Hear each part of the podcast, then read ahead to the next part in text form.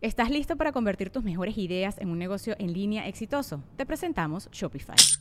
Tal vez no lo sabías, pero nuestro podcast More Than Mamis es un negocio y lo empezamos por supuesto para desahogarnos y hablar sobre la maternidad, no para convertirnos en expertas de ventas y del e-commerce. Así que sí, necesitábamos ayuda para vender nuestro merch y poner en marcha nuestra tienda. ¿Y cómo suena con Shopify?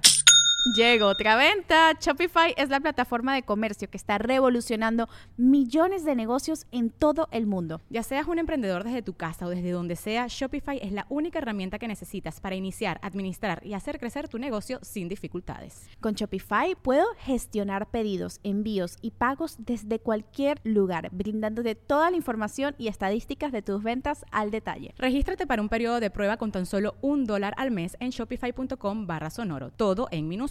Ve a shopify.com barra sonoro para llevar tu negocio al siguiente nivel. Shopify.com barra sonoro. Es año de jugar la trivia legendaria. ¿Crees que sabes más que Borre? ¿Crees que sabes más que Lolo? Prueba, prueba, prueba tus habilidades con la nueva trivia, trivia, trivia legendaria de leyendas legendarias. Disponible en Amazon.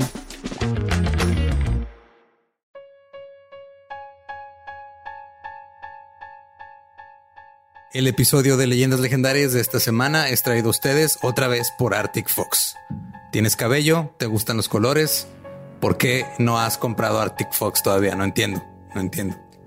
La gente es renuente en verse chingón. A veces batalla en decir, fuck it, sí, me quiero ver bien chingón. Les da miedo el cambio, ¿no? Pero Arctic Fox es un eh, tinte 100% vegano, libre de crueldad, no te daña el cabello, nada más te lo decoloras chido para que agarre chido el color, para que Y luego te lo puedes poner, quitar y probar varios colores durante varios meses. O sea, no se quita inmediatamente, pero te da un rato y te pones otro y otro, porque no te daña el cabello. Exacto. Y este está de venta en Sally México y en Amazon. Y eh, felicidades a los que, bueno, creo que ya los hemos felicitado anteriormente a la que se ganó este el giveaway. Ya va en camino. Ya va en camino. Ya, ya lo entregamos a paquetería. Eh, gracias por participar. Obviamente va a haber más. Estén pendientes de las redes. Arctic Fox nos manda amor a nosotros para que les mandemos amor a ustedes. Eh, sonó como acoso sexual, ¿verdad? Eso. Bastante, por eso no quise meterme en esa, en esa frase.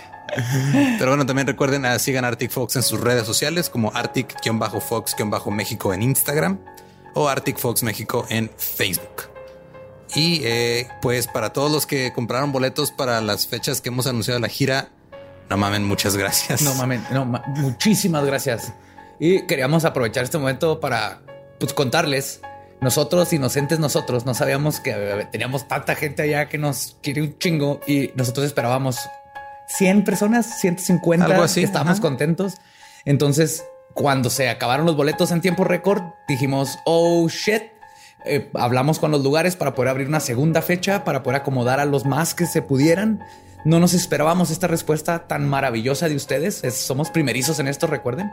Y gracias a todos los que alcanzaron, perdona a los que no, pero prometemos volver, prometemos ya sabiendo que nos quieren un chingo agarrar lugares mucho más grandes. Neta, no teníamos idea de lo fregón que nos iban a tratar y cómo iban a responder con esa venta. Sí, Monterrey, Querétaro, muchas gracias. Juárez, el 30, este, perdón, el 13 de octubre, que ya es el domingo. ¿Ya es este domingo? ¿Ya ¿verdad? es este domingo? Rayos, ok. Este, este domingo, eh, nadie dice rayos desde el 93. 1900, desde el 50. Recorcholis. Este 13 de octubre hay algunos boletos en taquilla, ya no hay boletos en preventa, va a haber algunos en taquilla, la taquilla se abre a las seis y media de la tarde. Lleguen temprano si quieren, este, y por favor no vayan a agarrarse a golpes ahí si ya no alcanzan. Esto no es un partido de fútbol, tenemos modales. Que también hay modales en los partidos de fútbol, pero en algunos no tanto. Entonces, este Puebla, eh, la fecha ya está por confirmarse. Denos un par de días más para sacar los detalles y los boletos a la venta. Han sido un lugar difícil, Puebla, pero Ha lo vamos a lograr. Lo vamos a lograr. Y no, no es tanto que, el- que Puebla haya sido un lugar difícil, ha sido más bien difícil conseguir un lugar en Puebla. Ajá. Sí, a eso me refería. Exactamente. Ajá, no digo, es que lo haces sonar como si Puebla fuera, como si la geografía de Puebla nos estuviera impidiendo llegar por algún motivo. Ponme un mapa ahorita de México y no sé si, esté- si, si sé dónde está Puebla. Tal vez sí es difícil. Ok, es difícil. Digo, admito que yo también soy pésimo vamos para ir, la geografía. No prometo comer chiles en nogada porque no soy fan. ¿Mole? Uf, todo el mole. ¿Camote? No, gracias. Ok, muy bien. De, de la gira es eso. Eh, también recuerden, obviamente, pues en, la, en cada ciudad va a ser un tema diferente. Entonces, Nada más fueron cuatro ciudades porque pues son básicamente cuatro temas extras que tienes que escribir como en dos semanas. Exacto. Lo cual significa que tiene los ojos bien pinches rojos ahorita. Los ojos, me duelen los dedos y las muñecas. Ya voy a conseguir un mouse y teclado nuevo. Pero sí, acuérdense que el, el chiste es siempre darles calidad, porque aparte estamos pensando en todos, no nomás los que van a ir en vivo, todos los que van a escuchar el podcast siempre tienen que tener esa calidad de investigación. Y por eso no podemos aventarnos seis fechas seguidas, porque serían seis guiones, que son tres meses de investigación técnicamente. Entonces, no se puede así. Lo vamos a ir haciendo poco. a Pero poco. no se desesperen, vamos a ir a sus ciudades. El año que entra es largo y vamos a planearlo un poco mejor. Entonces nos vamos a ver en las ciudades que se quedaron fuera de la gira de esta parte y en las ciudades que se quedaron chicos, los lugares. Así es. Y creo que ya les dimos todo, pero tardamos un poquito más en empezar el episodio, pero era importante para nosotros que todos ustedes supieran qué está pasando y que viene más. Y ahora sí. Y otra cosa que es importante mencionar es que el 17 de octubre tenemos show de stand-up aquí en Juárez. Viene Bernarda Rufinelli desde Chile. Es la primera vez que traemos a alguien internacional a hacer stand-up aquí a Juárez. Entonces vayan a apoyar. Eh, va a estar de host Sam Butler. Yo voy a estar viendo el show. Ya se la saben, el jueves 17 en el Barra Negra a las 9 de la noche. Boletos 150 en preventa, 200 el día del evento en Boston Tibar, Barra Negra y Navaja. Y creo que básicamente Y en Chile, al Chile le dicen jejijiji. Algo así. Corríjanme si me equivoco. le dicen ají, Ji, ají. ji. Ok. Vámonos Fuera, de eso, los dejamos con la segunda parte de la historia de Richard Ramírez. Este es el episodio 32. Sí. Contando. eh, sí. Es el 32. Richard Ramírez, parte 2. Vamos a ver cómo concluye esta historia de los tenis y los dientes culerísimos.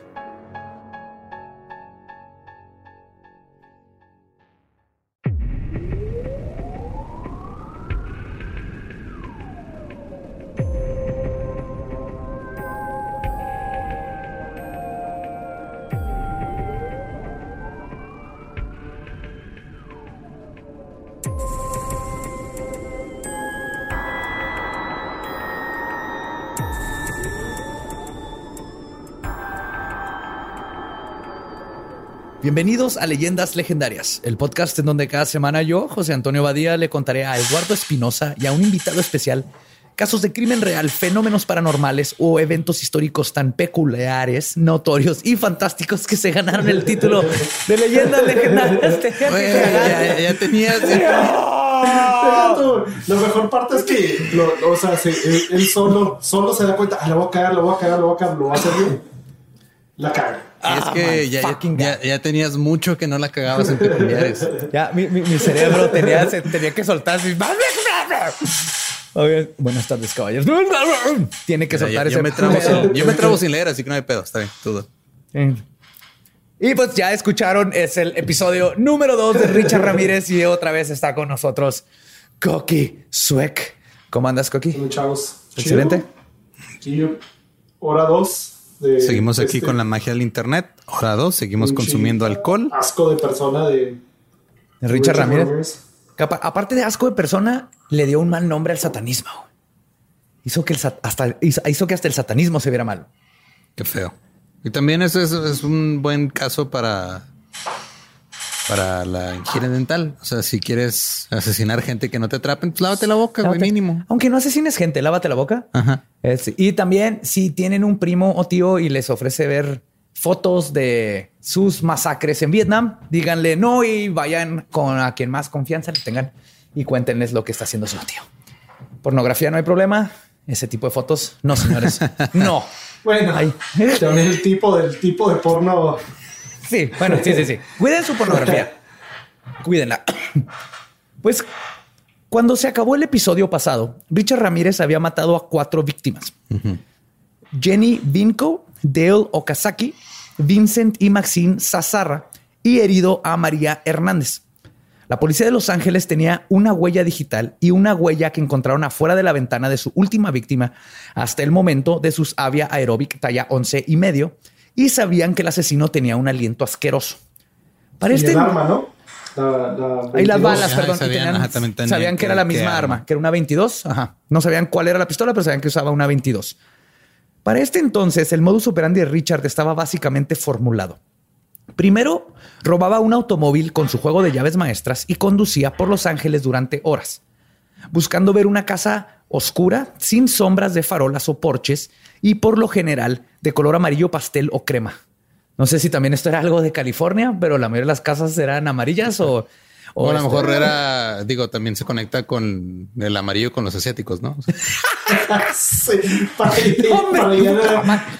Yo me iba a ir que, que Richard era un decorador de interiores frustrado y ese es un horrible color para casa y estaba Ah, vengándose. Mira, en, en- en- en la escala de, de motivos de un asesino en serie, creo que está antes el racismo que el decorar interiores. En eso estás, estoy totalmente de acuerdo. Estoy totalmente de acuerdo.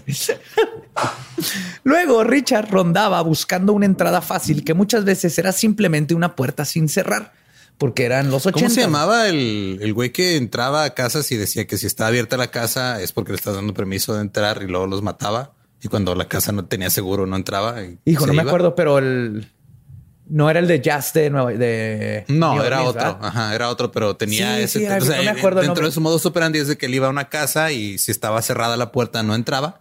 Si estaba abierta es porque tenía permiso de entrar y entraba y también mataba a la Sí, familia. también lo tenía como un tipo del destino, ¿no? Así Ajá, de si está abierta. Y, fact- y me voy a acordar al rato y me voy a arrepentir que no me acordé ahorita, pero sí, había uno que hacía eso. Y el de la sesión en serie de jazz era de que les decía que si no estaban ya tocando jazz en su casa, los iba a matar. Era el, el que asesinaba con un hacha. Hatchet Man of New Orleans. Está muy bueno eso, nunca lo atraparon. Y tu- tuvo a todo New Orleans tocando jazz. Del miedo. Está bien Wow. chingón, ¿verdad? Como si- Era muy difícil, ¿verdad? Como si le hiciera falta a Nueva Orleans. Sí, es como si aquí una, un- tocar jazz. así fracasaría un asesino en Siria que no, si no ponen banda y en el norte, ¿no? Si no ponen banda en su casa los mato. Ah, no, a mí sí me parte la mano. Yo no pongo banda Yo ni, tampoco ni, ni con esa. Ya estaremos muertos. Échame el asesino en serio. Y pues muchas veces era una puerta sin cerrar porque eran los ochentas y a veces una ventana abierta. Ya que atacaba de noche, casi siempre encontraba a los residentes de la casa dormidos. Y es entonces cuando Richard recorría todas las habitaciones para ver quién estaba en casa. Si encontraba a un hombre, casi siempre lo mataba ahí mismo a balazos. Porque era un vato cobarde que lo último que quería era Sí, tener o que sea, batallar, ¿no? Ajá, tener que lidiar con una confrontación física. Sí, porque, le hubieran no partido la madre, creo. O sea, Cualquier persona le hubiera, hubiera partido la madre. porque era un pinche vato ñango alto. Eh, con- drogadicto, ajá, junkie. con aliento asqueroso. Con aliento asqueroso. Pero pues con un arma llega y nada más dispara y ya. Es una vez. echaba al hombre y entonces ya se sentía muy hombre él, ¿no? Esta acción, por supuesto, despertaba a las mujeres, a las que Richard ataba rápidamente como con lo que estuviera disponible, medias o corbatas, para después, en ¿Se caso... fijan cómo en Estados Unidos no hay mecates en las casas? No, no me encanta. Si hubiera, si, si hubiera trabajado en México, nada más llegaba ya, así deja quito el cortinero, que es un mecate. Y Que, ajá, un mecate, abres la- el cajoncito ese donde hay chingadera y media y siempre hay un mecate Ajá. junto con las ligas y las, las madres esas para cerrar el pan que todos guardamos ahí y Sí, tenemos también, como ajá. 300. Son muy buenas para tener buen, bien tus cables en las mesas. Sí. ¿Eh? ¿Eh? O para ¿Eh? puedes juntar tus mecates, las amarras con una de esas madres y ya los tienes todos ordenados.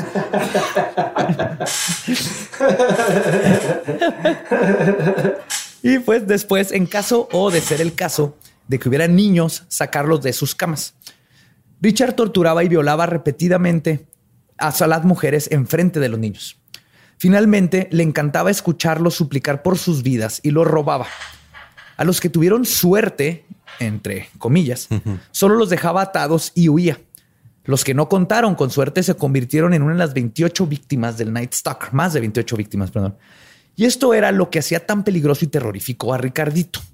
El Night Stalker era un asesino en serie de tipo desorganizado, centrado en poder, control y buscando la excitación del asesinato como su detonante.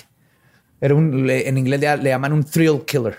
El thrill, el- Sí, la emoción. la sea, emoción la de emoción del hacerlo momento, y por eso era impredecible porque podía ir manejando y así como mató a alguien nomás porque estaba a un lado del carro, la otra era me dieron ganas Sí, de matar, estaba voy a ahí meter a esa bien casa. a gusto en el alto siendo asiática y este güey llega y la ¿Cómo se le ocurre ser asiática en esos tiempos?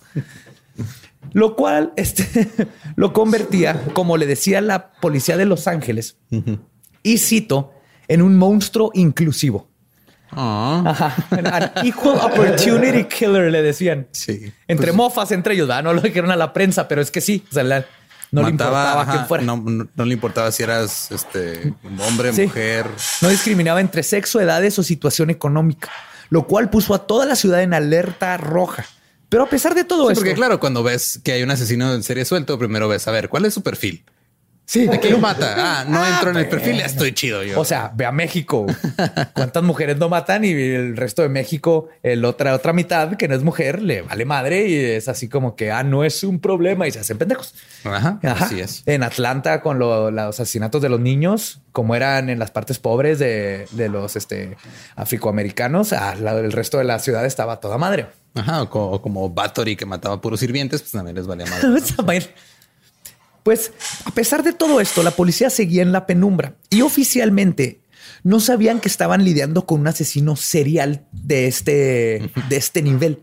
Sabían que se estaba metiendo a alguien a casa así matando gente, pero no sabían que lo estaba haciendo en serie, ¿no? Hasta ahorita podría ser un, un vato loco Que nada más está matando- que está matando a meterse a robar. Y parte del problema era que como Richard se movía entre varios condados para cometer sus crímenes, las policías de cada uno no se comunicaban con las otras comisarías, haciendo casi imposible que las autoridades se percataran que existía un patrón y que todos estos asesinatos estaban siendo cometidos por la misma persona.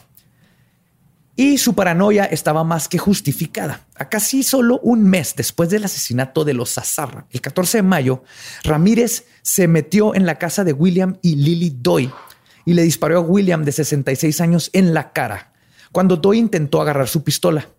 Aunque ya estaba herido de muerte, Ramírez procedió a golpear a William hasta dejarlo inconsciente, antes de sujetar a Lillian con unas esposas para los dedos pulgares, algo que se convertiría también en una de sus constantes. Son unas esposas chiquitas que son esposas, no, o sea, los ponen en los dedos. Con, sí, es Son como, como la- las trampas chinas, no te ves. ¿Qué es? Pero es para los dedos gordos. Es de metal, es de metal. Está bien culero. Mete los dedos aquí. ¡Oh, no! Pero es que te, te das cuenta que como, como seres humanos, eso quiere decir que nuestro, nu- nuestra mayor este, fortaleza, este, es también nuestra mayor debilidad. güey. es el hecho que el hecho que tenemos pulgares es lo que nos ha hecho lo que somos ahorita. Te pero nada más te los- los amarran y ya valiste. Ya verga, valiste güey. verga, güey. Sí, sí, son unas espositas. Y es que están prácticas, pues, caben en la bolsa. Parece como del tamaño de un cortapuros, ¿haz de cuenta? Como si fuera un cortapuros, pues meten los dos dedos gordos y te caen así. Ya valiste padre, güey. No puedes. Pues puedes decir qué chido en Ajá, doble, así qué sí. chido lo que estás haciendo, pero ya. ¡Eh! No. Maldita evolución. Si tan solo tuviera una cola prensil. Que hecho yo conozco a una persona que no tiene pulgares. Él no sufriría de eso. Qué bueno. Sí, un saludo a David, a David Albiter allá en la Ciudad de México. Saludotes. Tú estarías a salvo en los ochentas de Richard Ramírez. Pues luego usó sexualmente de la mujer. Siguiendo su patrón habitual, saqueó la casa en busca de objetos de valor. William Doy murió de sus heridas mientras estaba en el hospital, pero Lillian vivió. Describió a Ramírez a la policía como un hombre hispano, alto, vestido de negro, con dientes feos. Dos semanas después, el 29 de mayo, Ramírez condujo un Mercedes-Benz robado a Monrovia en el Valle de San Gabriel, en el condado de Los Ángeles, donde atacó a Mable Bell, de 84 años, y a su hermana Florence Lang, de 81 años, quien era paralítica, usando un martillo que encontró en la cocina. Golpeó a Mabel hasta dejarla en... Sí. No, no dejen sus martillos en la cocina, gente. Sí, para eso- Vamos a aprender muchas lecciones de cómo evitar asesinatos. No tengas, hasta ahorita no tengas pulgares, no dejes martillos en la cocina. La, la golpeó hasta dejarla inconsciente y luego le electrocutó con un cable. Después prosiguió a violar a Lang, la que era paralítica, y de 81 años. Y usó un lápiz labial de Mabel Bell para dibujar un pentagrama en su muslo interno, un pentagrama invertido, porque era satánico, obviamente, así como para también dibujar unos en la pared de ambas habitaciones. Las mujeres no fueron descubiertas por dos días. Ambas seguían vivas, pero comatosas. Bell no pudo recuperarse sus heridas y murió en el hospital. Lang sobrevivió al ataque. Por primera vez, el acosador nocturno les había dejado a los detectives más de una pista. Les había dado una visión de su psique al anunciar que quizás su motivación era por el satanismo. Cosa. Quizás. Sí. Yo lo que me quedo pensando es si cuando llegaron los, de- los policías y los detectives dijeron, no mames, este güey se pasó de verga, la dejó paralítica. ah, no, ya estaba así. Ok. No, entonces.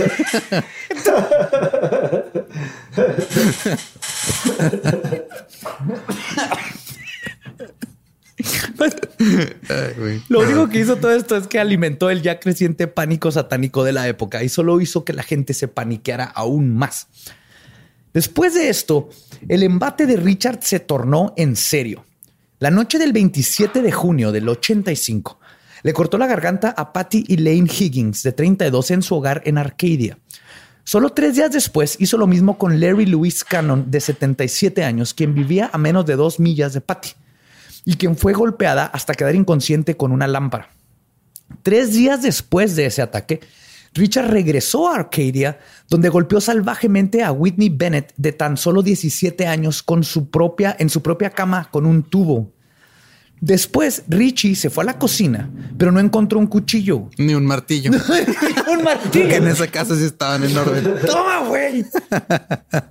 Entonces decidió matarla ahorcándola con el cable del teléfono.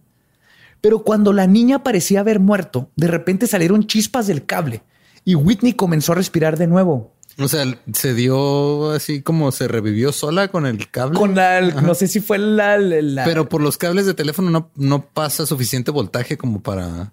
para dar una chispa. Es lo mismo que yo aprendí Ajá. porque de- en, en los noventas hacía eso de freaking de jugar con los cables de teléfono. Sí te da un toquecito, Sí, pero, pero, no. es muy leve, ¿no? Ajá. en, en todos lugares decía cable de teléfono, pero por lo que pasó Ajá, a mí no se me hace una cosa, lámpara ¿no? o algo es más, es más común porque si ya electrocutó Ah, unos días antes a otra señora, a mí se me hace que haber intentado lo mismo. Pero el punto aquí es que Pero es que cómo funciona, se hacen números pares o impares. O sea, la electrocutas cuando ya está muriéndose, revive y luego la electrocutas otra vez y se muere. y luego otra vez. y así sucesivamente hasta que llegas a descubrir si son pares o impares las electrocuciones, ¿no? Es un experimento social. Nosotros ni cuenta. güey. Pues cuando revivió, Ramírez decidió que esa era una señal divina de Jesús, de que la niña debía vivir y dejó de estrangularla y huyó. What the fuck? Sí. ¿Qué pedo con su lógica, o sea, con su moral súper retorcida de Pues si te pones a pensar, pues es, es lo que creen los católicos. Vieron, vio un milagro donde O sea, no, es que en, eso- en- en su mente es de no, estabas aquí y te tengo que matar porque aquí estabas y tu puerta estaba abierta. Y, mm, Pero, oh, mira, esa chispa me hizo soltar el cable y reviviste. Ah, entonces Jesús quiere que vivas y pues bye. O, o seguía haciendo lo- la suerte, ¿no? Para él era la suerte. Entonces, ah, tiene la suerte que revivió. Y siguió con el. Ajá. El punto es que la dejó y milagrosamente Whitney sobrevivió, aunque tuvo que recibir 478 puntadas, casi metro y medio No de suturas mames. para poder cerrar las laceraciones en su cabeza. 478 puntadas. Metro y medio de suturas. Wow. Sí, o sea, de todas maneras sobrevivió, pero no, no, no le fue bien. Pero a ella le pegó con la lámpara o con qué le había pegado? Con un Ah, tubo. con un tubo. Bueno, con un tubo. eh, no es Un un tubo. es un crowbar. Es estos fierros que usas para abrir puertas. L, es una L. Es una, una L. L, Ah, ajá. no encontraba, no sabía cómo se decía en español. Ajá. Pues de estas madres que usas en los juegos de zombies como tu ar- Sí, primer sí, arma. con la, la- como la que mata zombies. Era- fue con una de esas. Durante ese tiempo lo detuvieron por pasarse un semáforo en rojo. La policía le preguntó que si de casualidad no era el asesino que andaban buscando. sí, güey, sí, sí, sí. Qué chulo. Oiga, joven, este me, me enseña su licencia, por favor, su tarjeta de circulación. No anda matando gente pues, por casualidad. Es que, es que le fuiste la boca. No, no, vengo de, vengo de pistear un chingo nomás. Ah, ok, no, pásele, joven, pásele. No, anda buscando un asesino, cuídese, anda un asesino por aquí. Anda un asesino suelto, cuídese, cuídese. Sí, oficial. Cierre no. sus ventanas y sus puertas. ahorita me he hecho otra cheva, traigo unas, me voy a cuidar. a lo que Ramírez respondió, claro que no, oficial. y no salió corriendo a madre, güey. y se escapó, sí. La clásica técnica, güey. Y como el carro era robado, pues le, le valió madre, güey. Pero, pero,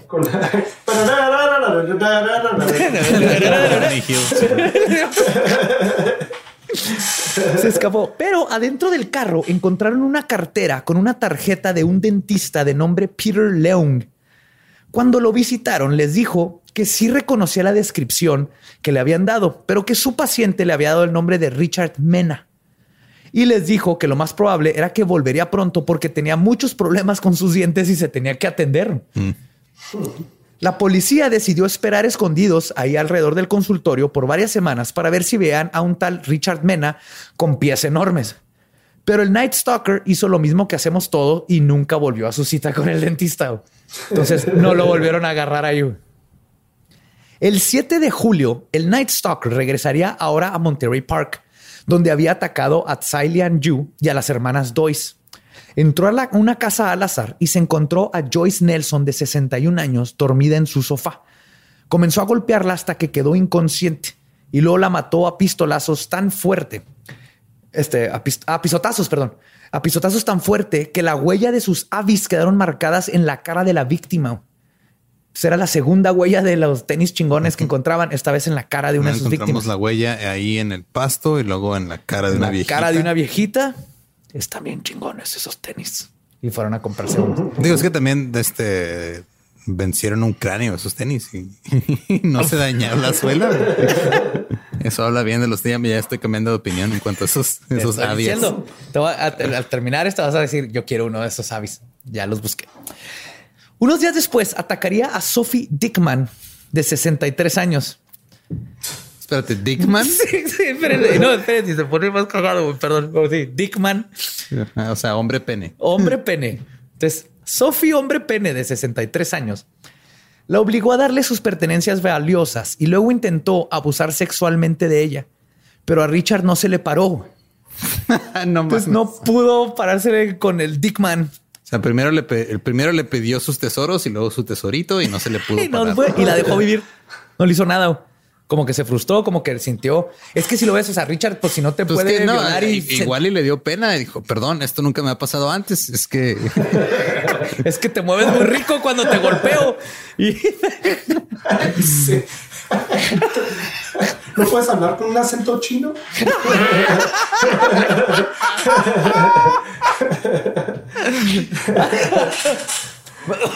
Hola, perdón, la dejó vivir. Dos semanas después de esos ataques, Richard Ramírez, como dirían los expertos, se pasó de vergas, aún para el Night Stalker. El 20 de julio, Ramírez compró un machete y condujo su recién robado Toyota anaranjado al condado de Glendale. Ahí atacó a Maxon y Leila Kneeding, otra pareja de ancianos. Con un grito sanguinario, irrumpió en la habitación de la pareja dormida. ¡Se van a morir, culeros! No sé qué gritaba Richard.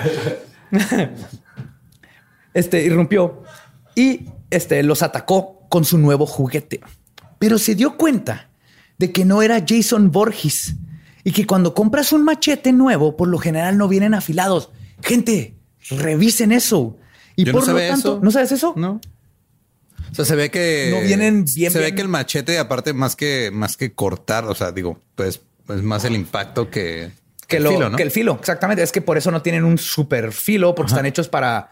Son, son instrumentos. Es casi un hacha. Es el equivalente a un hacha, pero en, en este, en cuchillo. Es un cuchillo hacha, ¿no? Ese es el peso y por eso tiene la cabeza más gruesa para poder golpear y cortar. Entonces no vienen con un buen filo.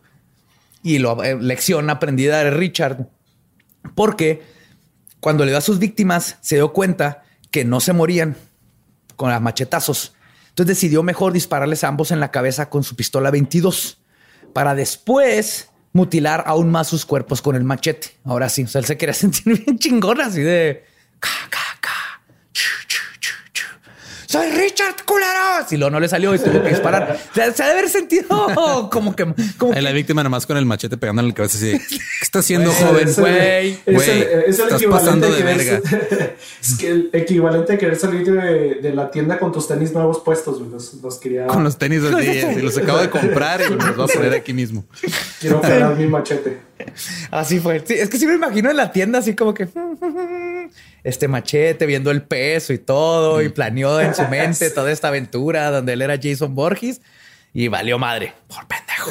El güey se, paró enfrente del espejo de su cantón, güey, sacándolo, practicando, ensayando. un, dos, tres, un, dos, tres. no salió. Pero ahí les va lo donde les digo que se pasó de, de, madre. Ese mismo día, después de vender las pertenencias de los Meeting, manejó a Sun Valley y aproximadamente a las 4 de la mañana irrumpió en la casa de Chainarong está Kovanath, de 32 años, a quien mató a balazos. para luego golpear y obligar a su esposa a hacerle sexo oral y a entregarle 30 mil dólares y joyas. No contento con esto, cuando se enteró que el hijo de la pareja de solo ocho años estaba en la casa, obligó a la mamá a jurar en el, por el nombre de Satanás que no iba a gritar. Tomó una botella de aceite para bebés y también abusó sexualmente del niño mientras su madre lo escuchaba gritar. Wow.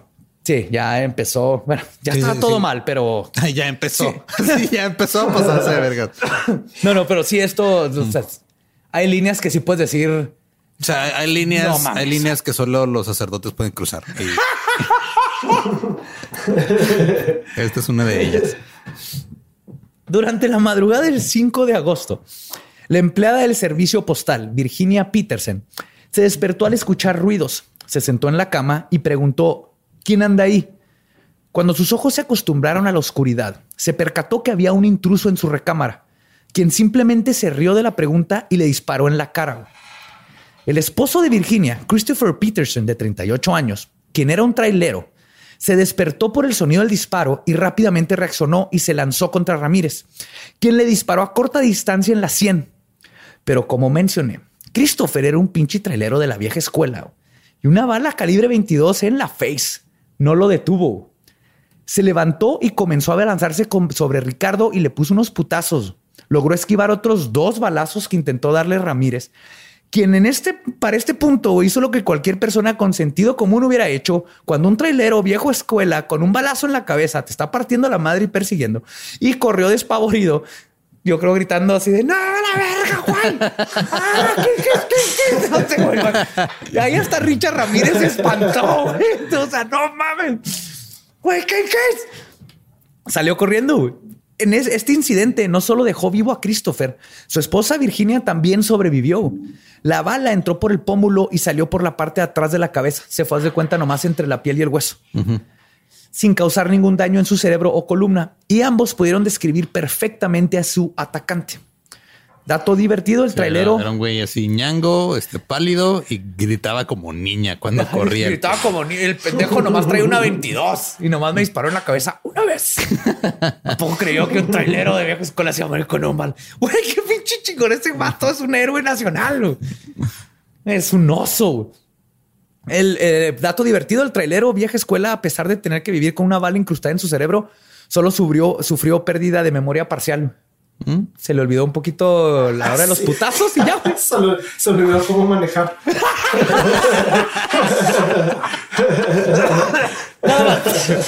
Todo lo demás chingón.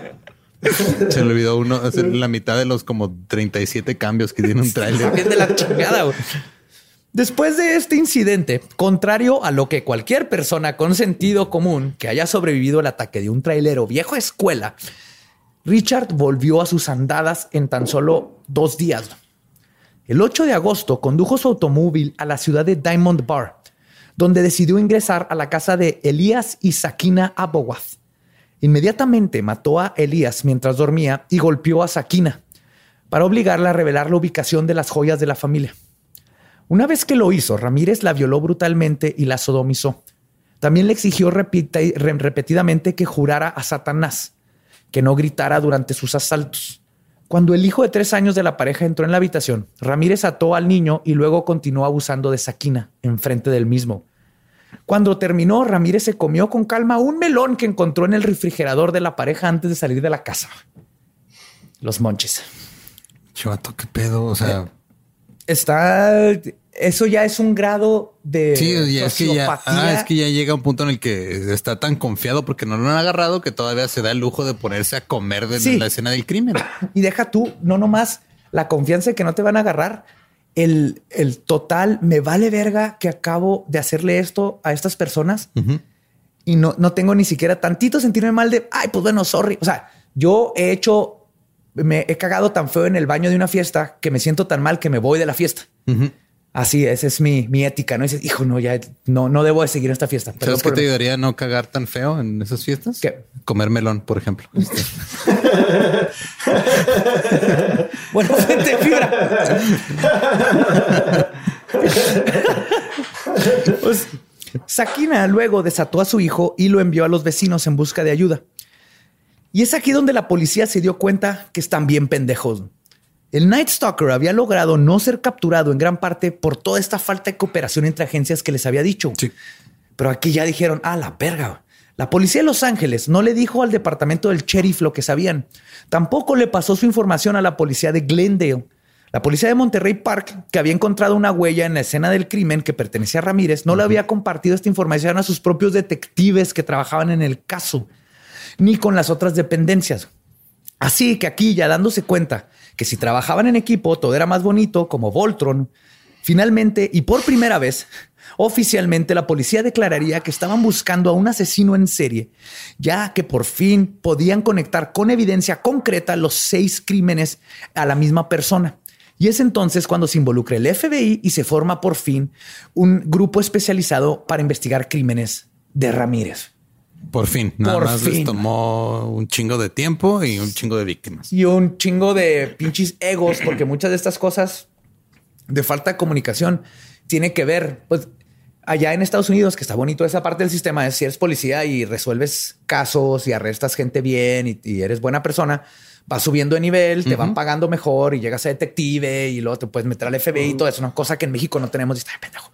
Pero bueno, eso luego también sirve para mal porque luego dicen yo voy a resolver este caso Y no le paso mi no le voy a pasar mi información a alguien más. O sea, a veces no nomás es ignorancia de que está pasando en otro lado, es este ego de si yo lo resuelvo a mí me va a ir bien y me van a, a dar otro puesto, ¿no? El punto es que ya al fin la policía estaba así de que, yeah, Voltron Assemble, pum, pum, pum, pum, ya estaban las patitas, cabecita y bracitos. Estaban listos para atacar. Para este tiempo, con la policía buscando a un asesino serial, su cara dibujada apareciendo en todos los periódicos y la gente en alerta roja, Richard decidió tomarse unas vacaciones y se fue a San Francisco. Y por vacaciones no me refiero a que fue a ver la maravilla arquitectónica que es el puente Golden Gate. El 17 de agosto atacó a un contador de ascendencia asiática de nombre Peter Pan. Perdón. Richard Ramírez mató a Peter Pan. Perdón. Mató a Peter Pan. Ni Hook pudo hacer eso. güey. No, pero si te pones a pensar, si Peter Pan terminó de contador, pues ya estaba muerto, güey. Su niñez eterna ya estaba más que muerta. Entonces, ¿Qué mató en realidad Richard? Nada, le hizo el favor. Ok, voy a volver a leer eso.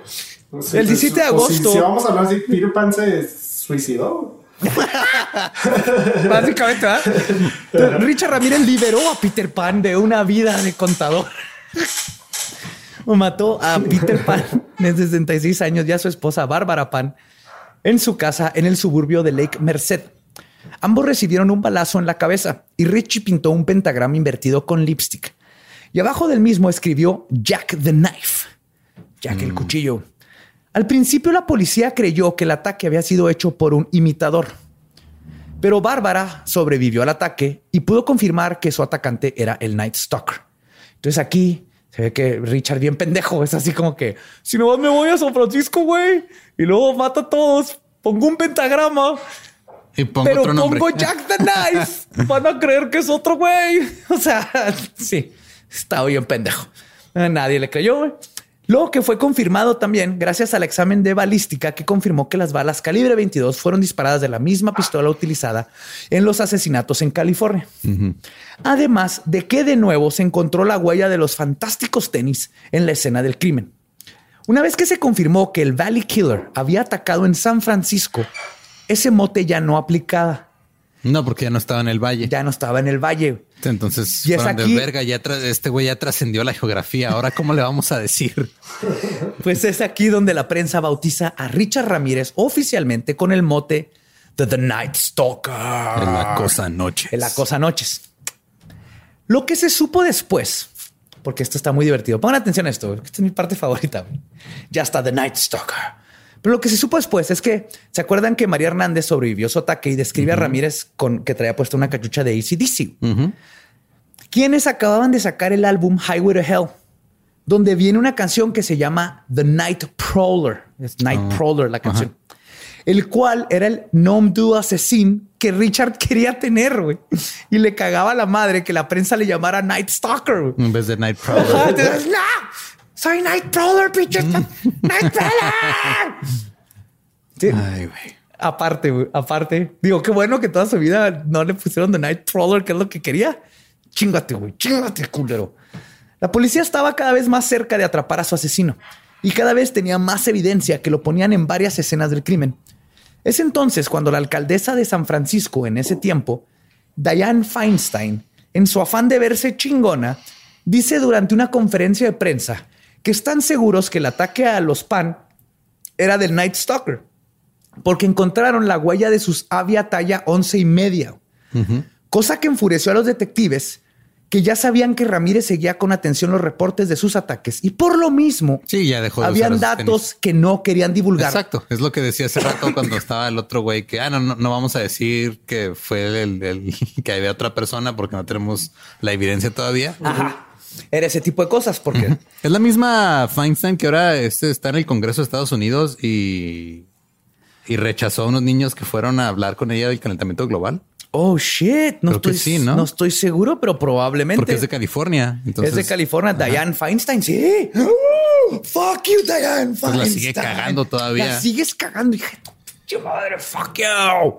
Sí, que Oye, ¿ya, básicamente cuánto, ya- ya- ya cuánto lleva con sus tenis, güey? ¿Cuánto le duraron?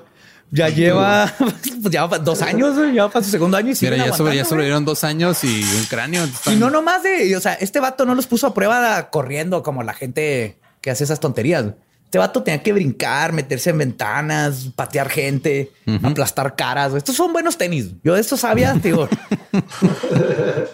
ya no existen los sabia, creo, no sé, pero sí, sí, que pongan ese logo así de pff, Sí. aguanta aplastar Sí. caras, correr de la policía. ¿Eres el asesino en serie? No. y correr, güey. Qué mejor publicidad que eso. Pues Ramírez escucha en una la conferencia de prensa y lo que hace es que ahora sí, antes de irse del San Francisco, porque vio que ya lo andaban buscando, Se compró unos Converse. no, pero decidió ahora sí ir a visitar la maravilla arquitectónica que es el puente Golden Gate para aventar sus zapatitos avia talla once y medio a la bahía junto con su pistola. Efectivamente destruyendo evidencia que en algunos de los casos era lo único que lo conectaba con ellos. Porque se murieron las personas y nomás era la huella de los zapatos, pero sin la huella en- no, no hay forma de conectarte. Sí, ya lo, lo han dicho antes, ¿no? O sea, que no quede huella, que no y que no. Esa canción está- esa canción es un, Ay, güey, es un, es un libro de entrenamiento para asesinos en serio. Que no quede huella. Ay, güey. Hey, ¿qué tal? Soy Lolo de Leyendas Legendarias y les quiero dejar un pequeño adelanto de nuestro nuevo podcast. Estás escuchando El Dollop, parte de All Things Comedy Network. Este es un podcast de historia americana en el que cada semana yo, Eduardo Espinosa, le contaré un suceso histórico americano a mi amigo. José Antonio Badía, que no tiene idea de qué se va a Ok, lo bueno es que el tema. No, lo bueno es que nada más te trabas cuando lees, ¿verdad? Sí, O sí, sea, sí. No, no cuando voy a decir una línea que he dicho ya como cuatro o cinco veces.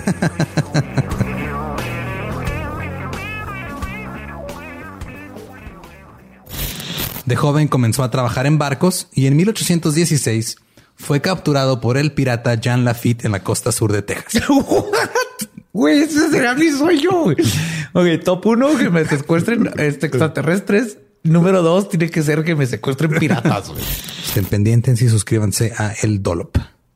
Sabiendo que la policía ya estaba aprendiendo su modus operandi y que la gente estaba familiarizada con su cara, decidió viajar 50 millas al sur de Los Ángeles, al pueblo de Misión Viego. Es aquí donde el 24 de agosto entró a la casa de Bill Carnes, de 29 años, a quien le disparó en tres ocasiones en la cabeza mientras dormía. Y luego, también, o sea, llegar y matar a alguien que está dormido. que- que- Neta, o sea, ajá, pinche o sea- vato cobarde, güey. aparte de que está mal matar a alguien, Ajá. pero de esa forma, por Mínimo. Es- este güey se cree una chingonada y mira lo que estoy haciendo, Satanás. Vea, voy a hacer cosas malas para que me veas bien chingón, pero no tiene ni los huevos de, eh, confrontar a alguien y gente, ajá, de y- hacer este hombre a hombre, o de matador toro, algo donde hay peligro, hay algo. No, no, no. A pesar de esta fachada que se ponía de soy bien chingón y no le tengo miedo a nadie, obviamente le tenía miedo a verdaderamente Sí, sabía, sabía que no podía más que a lo mejor con una mujer o con un niño. Exactamente, que era O con, con las- viejitos. O con viejitos, ajá. Yo creo que muchos de estos, o sea, era, era a propósito, eran su, su modo superandi era viejitos, más que nada porque eran fáciles de controlar y de, y de este, de sentirse como que tenía el poder, porque todo esto se nota, era desorganizado, pero lo que quería control poder y no iba a tener el poder con un trailero vieja escuela que lo, le fue, le partió la madre. ¿verdad? Esa, esa- esa lección yo creo no se le olvidó en toda su vida. Pues esta vez, como era su modo superandi, tornó su furia a la prometida de Bill, Inés Erickson, también de 29, a quien amarró con unas corbatas de su esposo para luego abusar sexualmente de ella. Pero no sin antes decirle, y cito, si sabes quién soy, ¿verdad? Es, Richard Ramírez. Si sabes quién soy, ¿verdad? A lo que Inés le contestó, no. Has leído sobre mí en los periódicos y escuchado en la televisión. Soy el Night Stalker. Ahora ya empezó a, a aventar su mote. Ya como empezó si fuera de la gran... rockstarear, ¿no? Sí, de Rockstalker. Ajá, Rockstalker. De rockstar. De Rockstalker.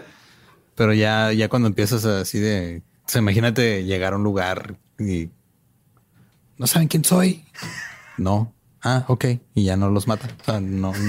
Sí, ¿verdad? Te digo así de, ¿Qué pedo? Bienvenidos a esta invasión en el hogar. Yo soy The Night Stalker. Prepárense para ser violados.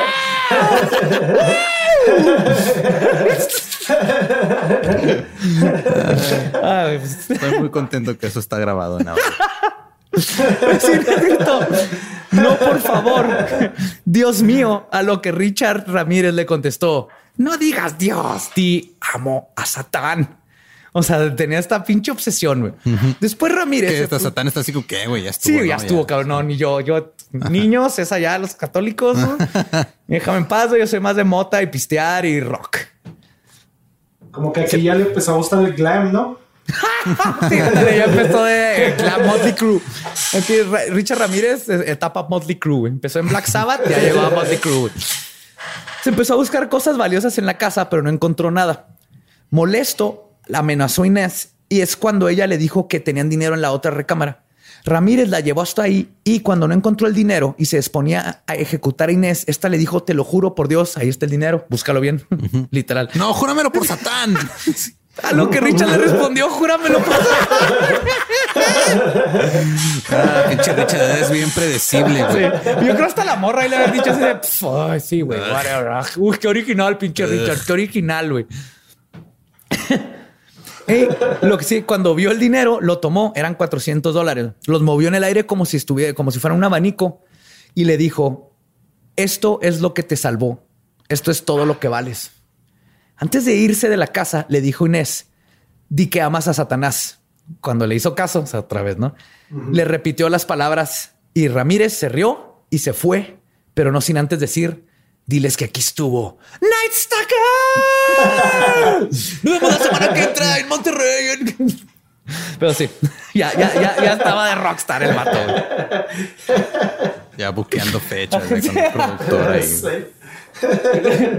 Se asoma por la ventana otra vez. Así, no se les olvide pasar al boot de merch. ¡Uh, Night Stalker! Traemos playeras, tazas, machetes. Machetes sin filo. Si traemos machetes, no se les olvide sacarles filo. Night Stalker. Headshots, pins, calcas. Tote bags para que vayan a comprar el mandado con su propia bolsita. Pues, perdón. Este, ¿dónde quedó? Ah, sí. La buena noticia es que Bill sobrevivió el ataque. La mala es que sufrió daño, sufrió daño cerebral permanente. La otra mala es que Inés terminó con el compromiso. Estaban muy tramada todo lo que pasó, obviamente. Pero la buena es que este fatídico ataque probaría ser el último que haría el Night Stalker en su vida. Primero, Inés había notado un Toyota anaranjado viejo y se lo había mencionado a Bill, quien pudo darles este dato a la policía. Después, un muchachito de 13 años de nombre James Romero III. Sí, el James tercero. Romero el Y se tercero. merece que ajá, James Romero III. Se lo voy a decir porque se lo merece. Vio el mismo Toyota mientras arreglaba su bici, pasando por su colonia. El conductor se le hizo familiar, pero lo que le llamó más la atención es que el hombre que iba detrás del volante le sonrió y James Romero III notó los asquerosos dientes de Ramírez y recordando haber escuchado ese dato en los reportes de la tele y los periódicos decidió anotar las placas y luego hablar al 911 para reportarlo. Tenía casi la placa completa. La policía tomó muy en serio la denuncia del niño, ya que había escuchado del Toyota naranja en el ataque de Bill y Inés. Mandaron un aviso a todas las autoridades para que estuvieran al pendiente del automóvil. Luego, el que le robaron el Toyota se enteró y les dio la última parte de la placa. Entonces ya fue mucho más fácil. Y dos semanas después, el Toyota fue encontrado abandonado en un estacionamiento del suburbio de Rampart en Los Ángeles. La policía se esperó un buen rato porque dijo, tal vez regresa por él. Después de como un buen, de un rato dijeron, no, ya no, ya lo abandonó. Ya lo abandonó. Ajá. Entonces, la policía hasta aquí todo lo hizo bien. Lo que sí es que los científicos forenses comenzaron a examinar el automóvil buscando cualquier tipo de evidencia que ligara al conductor con los asesinatos y que le pudieran dar una pista de la identidad del mismo. Además, decidieron probar una nueva técnica forense para esos tiempos, para detectar marcas de huellas dactilares latentes, conocida como el método de humo de sinoacrilato para la detección de huellas digital- digitales latentes la cual consiste en utilizar vapores de sinoacrilato, los cuales interactúan con ciertos componentes ecrinos de residuos de huellas dactilares latentes y se polimeriza y les imparte un color blanco. En otras palabras, Le echaron talco. no, ponen, ponen un chingo de cola loca dentro del carro y los vapores se pegan a las huellas que había dejado. Ah, ok. Ajá, ahora lo ven en CSI, hay un chorro de eso, pero es, es pura cola loca, que es el, el- es el nombre comercial de... Es una marca de sinoacrilato, pero pones y los vapores se pegan a... ay, es mucho más complicado, pero se pegan y quedan así blanquitas las huellas y todavía hay otros químicos para echarle. Pero esta es de las primeras veces que usaron esa técnica y está bien interesante porque la usaron y pum, pum, pum, Richard, quien gracias a una ola de calor por la que estaba pasando California en ese verano, se quitó los guantes que usaba porque ya no los aguantaba. Era súper cuidadoso, pero neta está haciendo un chorro de calor. Y luego movió el espejo retrovisor donde dejó una clara huella de su dedo. Limpió todo el carro porque a pesar, supo que se quitó los guantes, pero se le fue esa. La policía entonces pudo compararla y encontrar que tenía en su registro a un Richard Ramírez, quien había sido arrestado en tres ocasiones en el pasado en El Paso, Texas, por posesión de marihuana. El nombre completo y la fotografía del Night Stalker, procedente de una foto que tenían de él cuando lo arrestaron en el 84 por robarse un automóvil, salieron en todos los medios de los Estados Unidos.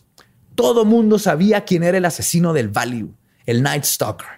El único que no tenía ni idea de lo que estaba pasando era Richard. Resulta que cuando todo esto se destapó, él iba viajando en un camión Greyhound que venía de Phoenix, Arizona, donde fue a comprarle coca a su dealer a Los Ángeles. Ok. Y de nuevo, aquí les vamos a No, no pudo conseguir un dealer en Los Ángeles. No, tenía un compa dealer en Phoenix, se fue a Phoenix, güey. Pendejo, o sea, con lo que se gastó de pasajes, hubiera comprado más coca en Los Ángeles. No podemos decir que está muy cuerdo, muy bien de la cabeza este hombre. También podemos decir de nuevo, ya que los que no son de aquí no están familiarizados con los Greyhound, nada bueno pasa en los camiones Greyhound jamás. No, o sea, son- imagínate, ahí ajá. hubo gente que estuvo sentada a un lado de pinche Richard Ramírez güey, y tenía que ser un Greyhound. No pudo haber pasado en ninguna otra pinche línea de camiones. güey. En la mañana del sábado 31 de agosto, Richard arribó a la ciudad de Los Ángeles a las ocho y media de la mañana, vistiendo todo de negro con una camisa de Jack Daniels y sintiéndose el hijo predilecto de Satanás. Pero cuando bajó del camión, notó a varios policías que estaban revisando a quienes tomaban los autobuses. Pensó en huir en el siguiente que fuera de salir, pero decidió que mejor se comportaría con calma y salió caminando como si nada de la estación. Hasta ahorita Hasta ahorita más o menos bien. Sí, sí, sí, sí. Se sintió así de que. De ahí se fue a una tienda ubicada en el 819 sur de la avenida Townie para comprar dulces, Pepsi y whisky. O sea, mi desayuno. Sin los dulces. Ni la Pepsi.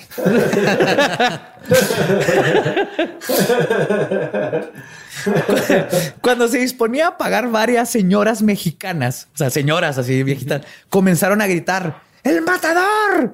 ¡El matador! Obviamente, ¿no? Ajá, en señoras eso- mexicanas. ¿No güey. estaban viendo un partido de fútbol? No, no. No, Luis Hernández todavía no estaba activo en esos años. ¿Todavía no existía? Pero era- me encanta porque es The Killer, Ajá, el el matador. pero lo asociamos con los toros y todo. Pero aún así empezaron. Pues toda la- empezó todo con las señoras del chisme, güey. Obviamente son las que traen la información, güey. Claro, las señoras que están viendo las noticias todo el Ya, día. empezaron. Richard volteó a su costado, empezó así como que, ¿qué chingo está pasando? Volteó a su costado y vio que su cara estaba plasmada en todos los periódicos que estaban ahí en la primer plana y decían el asesino, Night Stalker y todo, y ahora sí entró en pánico. Richard huyó.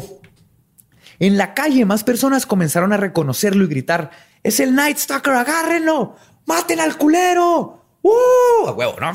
México. Obviamente estaba en una zona bastante latina de Los Sí. Ángeles. Para su pinche mala suerte, güey. Porque los latinos mm, mm, mm, mm, no nos dejamos. güey. No nos dejamos de esas madres. Para la mala suerte, Richard, güey, aparte, era el comienzo del fin de semana de Labor Day.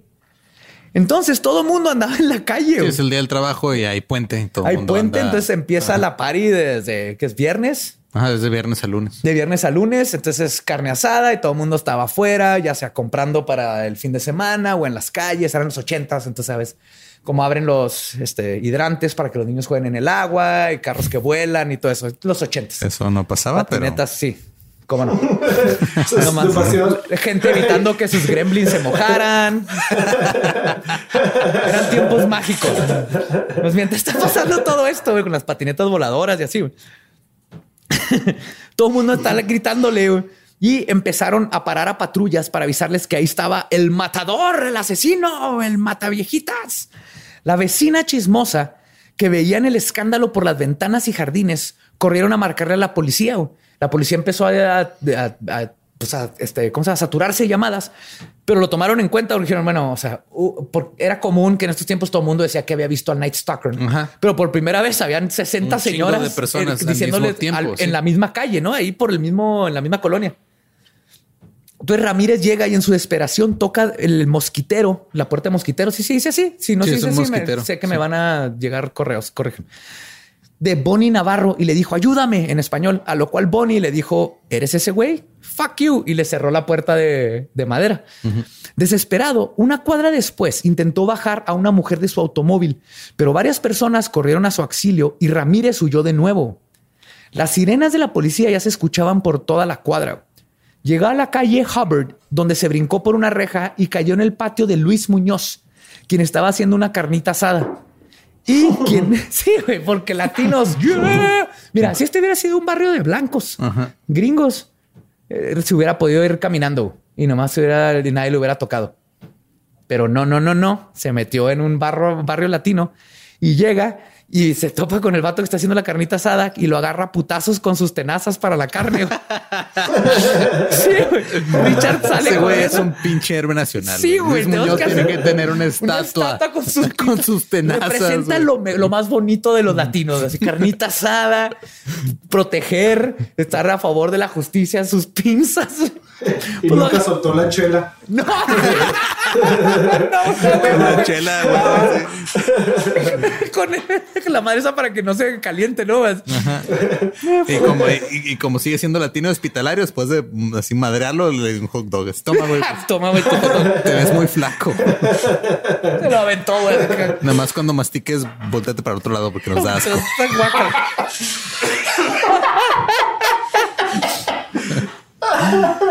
Pues lo trae a putazos con las tenazas y se tiene que brincar la reja hacia el siguiente patio, donde Ramírez intenta robarse un Mustang 66 que está ahí. El problema es que la transmisión no servía. Y sabemos esto porque Obviamente era un carro de un latino que lo estaba arreglando desde hace 17 años güey, y tenía parado ahí. y la esposa siempre se le decirle, ay, ya, ¿cuándo vas a sacar ese carro de aquí? mientras tenían así un, un Honda 81, güey, que era el de. Pero ahí está el Mustang El 66. Mustang, ¿no? Sí. Que no arreglan, pero Sí, nos movemos en el Honda ajá, 81. De repente salía al patio y Luis Muñoz le gritaba del otro patio. ¿Cómo va el Mustang? No, ahí va, ahí va. ¿Sabes? Está- De hecho, tú sabes que Luis terminaba la carnita y luego se iba y le ayudaba al Mustang, güey. Ajá. Le ayudaba, me refiero a que se comentan así. No, pues muévele al alcatraz del perifoleo. Ya nomás cuando le ponga ahí el aceite de carrabás, no, ya va a jalar, compa. Sí. Pues, O se sea, más patrones, más, más cosas que identifiquen un, un, un barrio paisa, no, no puede haber. No puede haber. No, no, no, sí. Y se pone toda más chingón. Y sabemos que la transmisión no servía porque la estaba arreglando, según él, para regalársela a su hija. Ah, Eventualmente, claro. obviamente. Dice, ¿no? ya, papá, ya me casé. Y así. Y ya. Pues Ya, se, la te- ahí ven- se le iba a regresar a sus ven la 15, quinceañera. pero Sí, papá, mi hija ya tiene 15. Ahí Yo tengo el Mustang. 29 porque soy latina. No, mija, pero va a quedar bien chida. No, mija, no, hombre. Luis, va a quedar bien chingón. A huevo, compadre. Faustín Pinón, de 56 años, vio a Ramírez intentando robarse el, su Mustang. Bueno, el Mustang peor, el Mustang que le iba a regalar a su, a su hija. güey. Y sin pensarla dos veces y sabiendo quién era Richard Ramírez, el vato se le abalanzó y le hizo una llave en el cuello y le empezó a poner sus putazos. Ricardito logró escaparse, pero el otro lado de la calle, José Burgoyne, de 55 años, quien escuchó la trifulca de su vecino, llegó corriendo con un tubo en la mano. A huevo. y comenzó a partirle la madre a Ramírez, güey, quien casi se vuelve a escapar, güey. Pero otros tres pinches héroes mexicanos, güey, Manuel de la Torre, de 32, y los dos hijos de Burgoyne se unieron y alcanzaron a Ramírez a media calle, donde los caballeros procedieron a, con todo cariño, partirle su madre. ¿Eh? Todos corriendo con- en chanclas y con calcetín, güey. Y todos con cerveza, güey. Nomás puteaban con la derecha porque traen la cerveza en la izquierda, güey. No son. Entonces, toda esta gente necesita una estatua ahí en Los Ángeles, güey. Son los que detuvieron pinche Night Stalker, güey. ¿Cómo se iba a imaginar el Night Stalker que iba a terminar Sí. su furia con un vato de, de compadres en el barrio? güey? Pues sí, termina ahí. Y el Night Stalker, quien hace unos minutos se había bajado del camión pensando que era la cosa más chingona del mundo, el hombre que había aterrorizado una ciudad y cometido los actos más atroces que te puedas imaginar, ahora estaba llorando como un cachorrito rogando por su propia vida. Por suerte para él, llegó la patrulla de donde se bajó el sheriff Andrés Ramírez para ver qué estaba pasando. Ricardo, en cuanto lo vio, comenzó a gritar y cito, gracias a Dios que viniste. Yo soy el que estás buscando. Sálvame antes de que me maten, güey. Aquí se dijo gracias a Dios. Ah, Para que vean, güey. Para, para todos los que, porque ahorita está saliendo en, en American Horror Story, en la nueva, 1984 creo que se llama. Ah, sí, no sabía. Y la gente está así, ay, qué chido, Richard Ramírez. Era un pendejo, Richard Ramírez. Es un tipo asqueroso. Vean, cobarde es lo peor de todo, que está llorando a final de cuentas y con una boca asquerosa. No, no, no hay nada que admirarle a este vato fuera de sus tenis avia. Eso sí están bien vergas. güey. Eso sí están bien chingones. Pero nada más, sí era un asco este cabrón. Y todavía no terminamos. Pues el sheriff le puso las esposas, pero para este entonces una turba enardecida ya se había formado con intención de linchar al Night Stalker. Quitándose lágrimas de los cachetes, Ricardito le dijo al sheriff que por favor lo matara, que no merecía vivir. porque Tenía miedo de llegar a la pinche Sí, que llegara. corte. güey.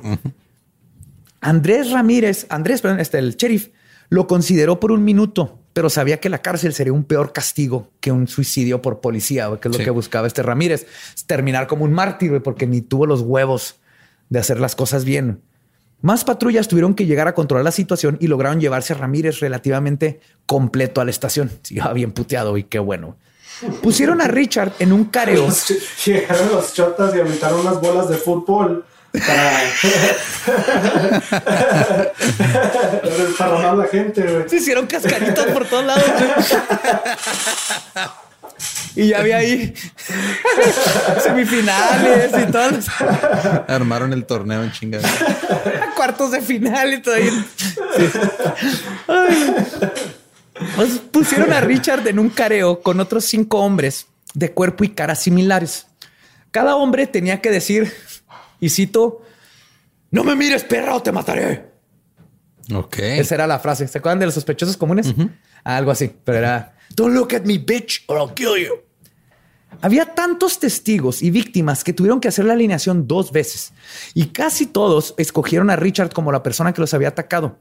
Ramírez quería declararse culpable, pero su abogado no lo dejó. Incluso se enfureció cuando su abogado, Alan Adashek, le propuso que se declarara inimputable por razón de un trastorno psicológico, o sea, defensa por demencia.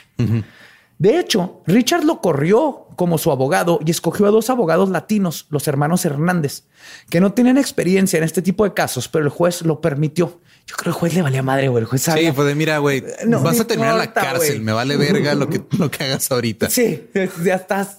Fuck you. Si quieres unos güeyes que están todavía más pendejos para defenderte de lo indefendible, Ajá. échale. güey. Como símbolo de victoria, cuando le dijeron que sí le daban los nuevos jueces, Ramírez levantó la palma de su mano para mostrar el pentagrama invertido que traía dibujado en la mano y gritó Hail Satan, que es la foto esta famosa que se ve. Esa sí va a estar ahí en los show notes. La traía dibujado, güey. Ni siquiera está cortado. O sea, no, no se está metiendo a la causa o está cumpliendo Mira, todo mal, compromiso con tu personaje, cabrón. Es, Sí. lo que- es lo mínimo que pedimos. En la cárcel, pintarte eso. En la cárcel, yo creo que se la borraba para que no lo fueran a ver al pinche nena ese idiota. Richard Oye, estaba. no le digas nena, las nenas no quiere, Buen quiere decir punto. que sean, que sean débiles como ese pendejo. Estoy totalmente de acuerdo. Es imbécil. ¿Imbécil sí lo puede decir? Sí, imbécil. Pendejo. Sí. todas esas cosas. Pues Richard, a pesar de todo esto, estaba en la gloria con tanta atención. Se había convertido en el espectro que aterroriza en la noche, en una leyenda. Abiertamente y sin abogado, dijo, presumiendo, y cito, maté a 20 personas en California. Soy un supercriminal. Fui a San Francisco y maté a Peter Pan. Sí pero- sí Perdón, pero, o sea, qué, mal por el señor Pan, pero Pero parece, esa frase está. Güey, es que ahora que lo pienso, o sea, ¿cuál era la probabilidad de toda su vida sufrió porque se llamaba Peter Pan y luego terminó siendo una de las víctimas de Richard? ¿Cuál era la probabilidad de que pasase la historia por ser una coincidencia graciosa en la vida de un asesino en serie? güey? Mató Maté a Peter Pan. No, pero ya hasta eso le quitamos porque ya estaba muerto Peter Pan, porque era Sí. contador. Qué vida es esa. Un saludo a los contadores que nos, amamos, sí, siempre nos dicen que Gracias por porque no sacarme. odiamos, de hecho. Gracias por sacarme de pedos con el SAT hace como medio año. Este Sí, son lo mejor, son lo mejor. Pero, pues Peter Pan. Su actitud desafiante y peligrosa atrajo la atención de la prensa y de cientos de groupies mujeres que le mandaban cartas e iban a la corte a declararle su amor y más que nada querían tener sexo con él. Es- sí, cógeme, pero no abras la boca, por favor. Es, es la, es la Cógeme, pero no me partas la madre. es la no parte. quiero 560. Esa es la parte que yo no entiendo. Hay muchas, o sea, hay, hay- hay muchas, y no nada más mujeres. Digo, las mujeres se van tal vez a la, la parte de la atracción, atracción sexual. Pero hay mucha gente que se vuelve admirador de, de esta pinche gente enferma y les mandan cartas y les mandan regalitos y les mandan cosas. Y se casan Y- con ajá, ellos. sí, Se y todo casan esto. con ellos. Esa parte no la entiendo. Esa parte sí de plano es de what the fuck. Sí, o sea, yo entiendo como nosotros y lo que hacemos y ustedes que nos escuchan, en- entiendo el, la curiosidad de entender los casos, de ver el psique, de aprender qué pasó y todo esto. Pero cruzar de esa línea a, a mandarle cartas y pobrecito, ir a verlo todos los días a la corte, quererte casar, querer ser fan, o sea, verlo como alguien chingón a un Como un animal. ejemplo a seguir, ¿no? Es un idiota Sí. que, que Es un animal que, que mató gente. O sea, empaticen con las víctimas, no con este imbécil. Es interesante el caso. Lo podemos ver como un caso interesante, pero ya ponerte a favor de él y decir, ah, qué chido y qué guapo. Sí, que de hecho, si, no si mames. tienen alguna persona en su círculo de amigos que vio la película de Ted Bundy con Zac Efron de protagonista y al final les dijo algo como, ay, no, pero es que pobrecito, corten esa amistad ya. Sí, sí, son esas cosas que no entiendo. Es algo psicológico y pasa siempre. Nomás está poquito guapo en lo de asesinos en series, Pero, o sea, Manson no estaba guapo, güey. Tenía también un chingo de fans. pero era, era la actitud hippie. No habían muchos hippies guapos. Él era así como que el. Mira, todos tenían barba y pelo largo, no se no los podés distinguir uno al otro, güey. En esos tiempos y era, y era la revolución sexual, güey. Era pelo largo y barba, güey. O sea, John Lennon era idéntico a Manson, nomás que tenía lentes. Era como diferenciabas a John Lennon de Manson físicamente. El punto es que eran otros tiempos, pero sí, es algo psicológico, pero no entiendes cómo lo. Creo que es el mismo, lo mismo que pasa con los rockstars. Pero, o sea, un rockstar lo entiendo. Es un vato que hace música y se mueve sexy en el escenario y, y te, te lo escuchas y te cambia tu vida. Y te hace- un asesino en serie, así que, what? Tiene que ver, yo creo, porque lo ven como algo poderoso y sobre, no sé, no sé.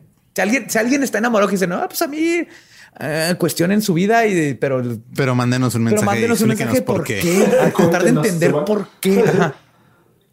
Pues de hecho, varias de sus groupies se, auto- se autodenominaron las damas de negro y vestidas así iban a verlo a la corte acompañadas de todo un séquito de satanistas, porque también atrajo a todos estos pendejos satanistas de esos tiempos, los Esos poquitos que eran posers, ¿no? los Claro. posers, sí, los que no entienden bien que el satanismo es la religión divertida, donde nos reímos de todo lo demás y nos ha pasado bien y respetamos a todo, ¿no? Estos eran los que se querían ver así como que, oh, oh, oh, hay que matar. Soy bien dark. Soy bien darks. Sí, güey, voy a matar algo. Y no, no vivían ahí en el sótano de sus papás y jugaban Dungeons and Dragons. El fandom era tan grande que incluso la defensa contaba con Cynthia Hayden, quien era parte del jurado y que se había enamorado de Richard como uno de sus puntos para poder ganar el caso. O sea, la defensa todavía creía que podían ganarlo, la veían y dijeron, porque de hecho, o sea, ellos creían que podían comprobar que Ramírez era inocente. Ni siquiera los hermanos no era de que vamos a tratar de conseguir una condena Ajá, no, bajo. vamos a Ellos decir tratan de que es, es inocente. que es inocente. Intentaron inyectar duda en el jurado caso por caso, como lo, como lo, este, con lo que fracasaron en casi todos los intentos. Pero en uno que casi lo logran, tenían un testimonio firmado por parte del padre de Richard que decía que su hijo estaba en el estado con él, es- estaba en El Paso, Texas, el 29 y 30 de mayo, que fue el día de los asesinatos de Bell y Lang. Pero sus asquerosos dientes vinieron a chingarlo de nuevo. güey. Cuando el dentista Peter Leung produjo evidencia de que esos días estaba en California arreglándose sus atroces fauces. güey. O sea, hasta es el, el primero que dijeron, bueno, vamos a ganar este porque el papá dice que estaba allá, ya podemos meter duda de que, De que ajá, asesinatos sí, menos. Exacto, sí. Pero también ese pedo de. Digo, es que también está cabrón, o sea, del hecho de ser el abogado de alguien que tú sabes que es culpable. Sí. Y por ejemplo, o sea, en Estados Unidos es, suponen que el abogado tienes derecho a una defensa para que te den el mejor juicio que se pueda. Ajá. Pero eso no significa que tienes que comprobar que es inocente. Es Nada más es tratar, tratar de... ayudar y aminorar y que la sentencia sea equivalente al crimen, a final de cuentas. Pero como en todo, el ego y, y la, el, el- ¿cómo se dice? Este, el querer más dinero y todo eso es. Sí, no, aparte porque te vuelves, o sea, subo. y, y también te vuelves famoso, te, te vuelves notorio, te, te vuelves figura pública cuando es un es el juicio de una persona tan notoria como Johnny Richard. Cochran y O.J. Simpson. Exacto, que- al asesino de O.J. Simpson. Ajá, y, y Cochrane ahí. Se hizo bien chingón y no sé cómo vive con el mismo ahora, pero lo logró. Tal vez vive con el mismo adentro de una tina de oro llena de elefantes hechos de diamante, pero Algo así. soltó a O.J. Simpson. El 26 de julio, cuando iban a pasar sentencia, se tuvo que detener todo porque una de las personas del jurado fue asesinada en su casa por su novio. Sí, estuvo súper creepy, tratando de pensar que tal vez este Richard Ramírez lo mandó, ma- la mandó matar o algo para, pero no, no se pudo comprar. Fue nomás No fue, fue otro, Ah, de, otra esas, cosa. esas sincronías raras de la vida. Fue el novio el que la mató y la mató muy parecido a Richard Ramírez, así muy este, violentamente y con saña, pero fue de esas sincronías de la vida rara. Así que no fue hasta el 3 de octubre de 1989. Dos años de espera para que comenzaran el, el juicio. Fue lo primero. Tuvo mucho pedo político y todo eso. Y casi otros dos años de juicio, cuando ya al fin el jurado regresó con el veredicto de culpabilidad unánime contra 13 cargos de asesinato, 5 de intentos de asesinato, 11 de asalto sexual y 14 cargos de robo. El día que le tocaba escuchar la sentencia que le sería dada, Richard insistió en leer una declaración que había preparado antes de, de conocer su condena. Se las voy a leer completa. Y cito. Ustedes no me entienden. Yo no espero que lo hagan. No son capaces. Yo estoy por encima de su experiencia. Yo estoy por encima del bien y del mal. Yo seré vengado. Lucifer, Lucifer habita en todos nosotros. Yo no creo en el dogma hipócrita y moralista de estas falsamente llamadas sociedad civilizada. Ustedes, bola de larvas, me enferman. Hipócritas todos. No necesito escuchar todas las racionalizaciones de la sociedad. Ya las he escuchado todas antes. Legiones de la noche, razas de la noche, no repitan los errores del Night Prowler y nunca muestren misericordia. Creo que escribió todo esto nomás para tratar de quedar como Night Prowler, pero nadie se acuerda de él como Night Prowler y me da muchísimo gusto. Pero aparte también está está súper curero lo que escribió. O sea, está desde un punto de vista de, de alguien que ha escrito cosas. Está, está culero, güey. O sea, simplemente está, está feo lo que escribió. Y si vieras su escribió- gramática, así es. Ajá, lo- Esos tres puntos, así es, con puntos. Parece que, lo, parece que lo escribió un niño de 13 años que acaba de descubrir a Black Sabbath, güey. ajá, ajá, ajá, tratando de verse malo, ¿no? ¡Ay, los volcanes saldrán y mataré a todos! ¡Muajaja! Noches divinas. Sí, parece un poema mexicano mal hecho. Pues Ramírez fue condenado a 19 condenas de muerte. Cuando el juez le informó esto, Richard solo respondió, no es la gran cosa, la muerte siempre viene con el territorio. Los ver en Disneylandia. Esas fueron sus últimas palabras saliendo de... Qué pedo con este güey. Sí. Tengo que admitir que esa última frase antes de salir de la corte está chida. O sea, la muerte viene con el territorio. You in Disneyland. Ok, se fue con, con algo de, de gracia de ahí. En la cárcel, Richard conoció a una de sus groupies, que al parecer no estaba ahí solo por el morbo o porque no la abrazaron sus papás de chiquita, que es lo único que me puedo imaginar de por qué estás detrás de un asesino en serie. Pero Doreen Lioy, Lioy una escritora reconocida y editora de varias revistas, siguió su correspondencia con Richard, quien eventualmente le convirtió, se convirtió, lo que se convirtió en amor, perdón, y finalmente se casaron en octubre de 1996. Y prometió que se suicidaría el día que metieran a Richard a la cámara del gas. Pero lo dejó, lo dejó antes de que esto sucediera. Como que eh, Ah. llegó un punto donde dijo, estoy bien pendeja, ¿verdad? Se me hace que mis papás no me abrazaron, güey. Ando con un asesino en serie, güey. Como que no tiene mucho futuro esta relación, Creo que eh, ha de haber sido el mejor amiga. Date cuenta de la historia. güey. Amiga, date cuenta, güey. Va a tomarse una ayahuasca en el Applebee's con unos martinis y desde ahí le pegó, güey. Así que, ¿qué estoy haciendo, güey? O sea, pues ese güey me puede hacer acá, güey. Pero Y aparte también no, no transmitía su, su aliento por las cartas. Entonces creo que también eso le ayudó al a güey. eso le ayudó bastante. y el pacto con el diablo, que hablé desde el primer episodio, si tenía algo de realidad, tal vez aquí es donde también se vuelve a, a manifestar por última vez. Richard logró evadir la pena de muerte y falleció el 7 de junio del 2013 a sus 53 años de edad de causas naturales, a gusto en su cama sin sufrir porque le falló el hígado a causa de un cáncer que tenía en el sistema linfático y porque tenía hepatitis C y pues porque pisteaba un chingo y usaba un chorro de drogas, pero en sí no sufrió, le dio un cáncer, estaba en el hospital, ya ni siquiera en la cárcel y se murió de falla hepática y bye. Se salvó hasta de la cámara de gas. Valiendo madre. Es que digo, cumplió condena mínimo en la cárcel, ¿no? Pero como veintitantos años, o sea, no ni siquiera pagó por lo. Hay, hay gente que se ha robado carros o que se. Es más, hay gente que ha traído mota en las bolsas que hizo que estuvo más tiempo en la cárcel que Richard Ramírez. Eso sí está mal. Que eso habla mal de la gente que mete en la cárcel por marihuana, no de Richard Ramírez. Pero, pero, pero todavía no termino. En cuanto al destino de la salud dental de Richard Ramírez, las cosas mejoraron para él tras las rejas. Le realizaron varias endodoncias y le pusieron varios rellenos y se le dio tratamiento para sus extensas caries. Y a final de cuentas murió con una hermosa sonrisa en la boca. este episodio fue traído a ustedes por Colgate. ¡Oh! Estaría bien chingón que nos patrocinara Colgate para este episodio, pero Colgate, la cárcel te espera. ¿Eh? O la pasta de la cárcel. ¿Qué te pareció, Coqui? Nuestro, nuestra acción serie residente. Digo, en el paso no hizo nada, pero de ahí es.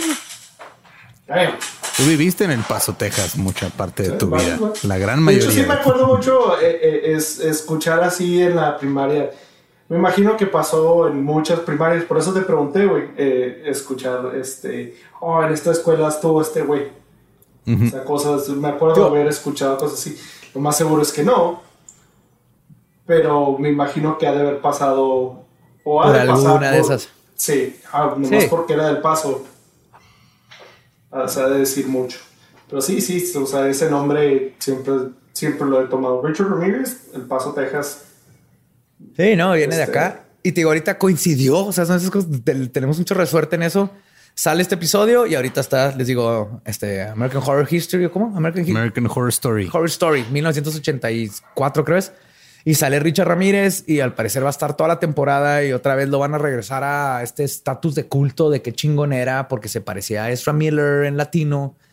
No mamen, o sea, eh, ahí te aseguro que ahí no le van a poner lo culero y cobarde y el, el animal que era con su boca culera. Y la gente va a estar, ay, qué padre, güey. Yo ya estoy viendo a chavas que están poniendo de que este vato y cómo estaba hot y están poniendo sus fotos en la corte, porque sí parece un Jim Morrison satanista. En sus fotos en la corte con su pentagrama invertido y sus lentes y todo eso. Pero no mamen, o sea, es un asesino en serio.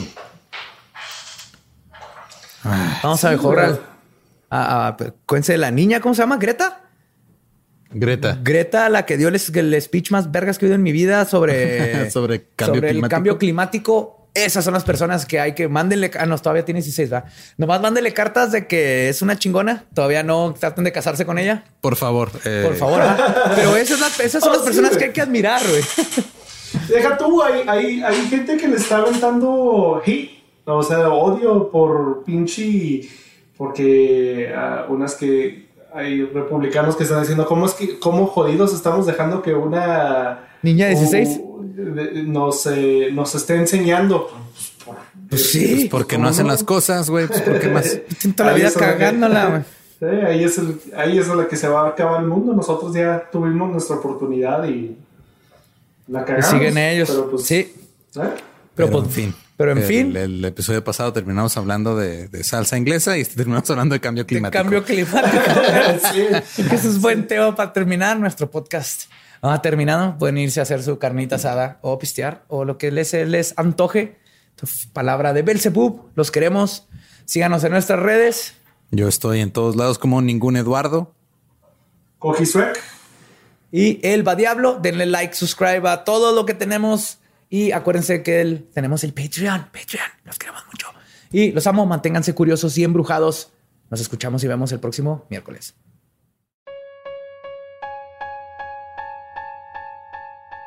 Y ese fue Richard Ramírez. Hay una controversia enorme con este asesino en serie y no son la forma en que mató a la gente. Es la chingonaz, la chingonería o no chingonería de sus tenis. Veo que ahí hay equipo. Los Avia estaban vergas. Equipo los Avia estaban no vergas. Estaban chingones. Cuénse del contexto, del año. Eran negros, no eran los blancos. Alguien puso unos tenis blancos. El Night Stalker. Night Stalker. No usaría tenis blancos. ¿Lo verían? ¿Sabes, que- sabes también que no haría el Night Stalker? ¿Qué? Ir al del río y no traerte nada. Entonces, ahora que ya terminó el episodio, Podemos sí, voy al del río que te traigo. una cuerda y un martillo. Si venden, creo que no sé si un martillo, pero cuerda sí. En el del río. Creo que sí venden. Pero ah, bueno, vamos a la parte de los saludos. Entonces yo quiero empezar con un saludo para Mauricio de parte de Lisette tercero, que son novios y se aman y así. Espero que sigan juntos, porque creo que esta era de la semana pasada. Entonces, si siguen Creo que su relación no se basara en esos sí, saludos. espero que no se basaran en estos saludos, pero este, pues saludos. También para Arturo García y su novia y futura esposa Dulce García, que también espero que no haya dependido de. no, de hecho, cumple años eh, mañana, 10 de octubre. Mañana es 10 de octubre, ¿no? Ok. Y el último que tengo es para Eric López. Bueno, Eric López quiere que le mande una felicitación de cumpleaños. De hecho, me gustaría que este lo, lo intentaras leer tú. Ahí ¿El está, nombre? Ahí, ahí está el nombre, mira, ahí está, ahí está el nombre. ¿Cómo se llama? Atenea Inurrigarro. Atenea Inurrigarro. Atenea Inurrigarro. Ok, ¿cómo se puedes leer eso? No leer. Inurrigarro, porque es italiano. Parlo italiano. Entonces, por primera vez en la historia, Badía no se trajo su cuadernito de saludos. Sí, lo siento, me van a odiar. Pero lo, lo cual quiere decir que le voy a tener que pasar el Excel que tanto odia para que los lea de aquí. Entonces, en mi defensa llevo 12 horas escribiendo para ustedes. Perdón, los saludos van a salir. Nomás hoy vienen de aquí, no de mi cuernito. Los del cuernito, ténganme, ténganme esperanza, por favor. Ténganme paciencia. Entonces les va a Jorge PM, Jesús Vaz, Faride Da, Mariana Campos Estrada. Todos estos son cumpleaños, ¿eh? Jimena Suárez, Hugo Doug, Yoshimi Sánchez y Rodam 91. Puros cumpleaños entre el 2, 3, 4, 6 y 7 de octubre. Tuvieron muchos papás que tuvieron sexo en nueve meses antes de octubre. Quise verme Rain Man, no me salió. Ah, Monse Ruiz, Antonio López, Brenda Rayo, Cristel Villarreal, Arturo, Iván Garrido, Dana Espinosa, Pantera Debs y Dalia Cruz, la Poquianchis mayor de Mexicali, que cumple 24, no, cumple el 24 de octubre. aparte, no sabemos si alguno de ellos fue, siete mesino tampoco. Entonces, no Ah, podemos buena. asegurar que fue hace nueve meses. Exactamente, pero Estadísticamente, la mayoría de ustedes, este, nada más recuerden que sus papás tuvieron sexo hace su edad y nueve meses. sí, y recuerden, en ese momento sus papás todavía estaban hat y todavía lo hacían, todavía lo hacían en varias posiciones, en la regadera, probablemente en la cama donde estás escuchando ahorita el podcast, ahí tuvieron, ahí te concibieron, ahí eh, estaban tus papás. Una, vez en, las primeras rutinas de stand-up que hice, cometí el error de meter un chiste de que de seguro tus papás alguna vez cogieron en tu cama cuando eras niño y tú estabas en la escuela. Y luego mi papá me lo reinó diciéndome, ¿cómo supiste? entonces, entonces dejé de contar ese chiste. Muy bien. Sí, qué bueno. Sí. Pero bueno, pues saludos a todos. Les queremos un chorro. Gracias por todo, todo, todo el apoyo. Acuérdense, ya les dijimos todo lo de Patreon y nuestras redes y así. Aquí más que nada es los saludos para todos ustedes que los amamos. Es lo menos que podemos hacer desde acá. Y nos escuchamos y vemos el próximo miércoles macabroso. Y nos saludamos en persona a todos los que vayan a las fechas de la gira.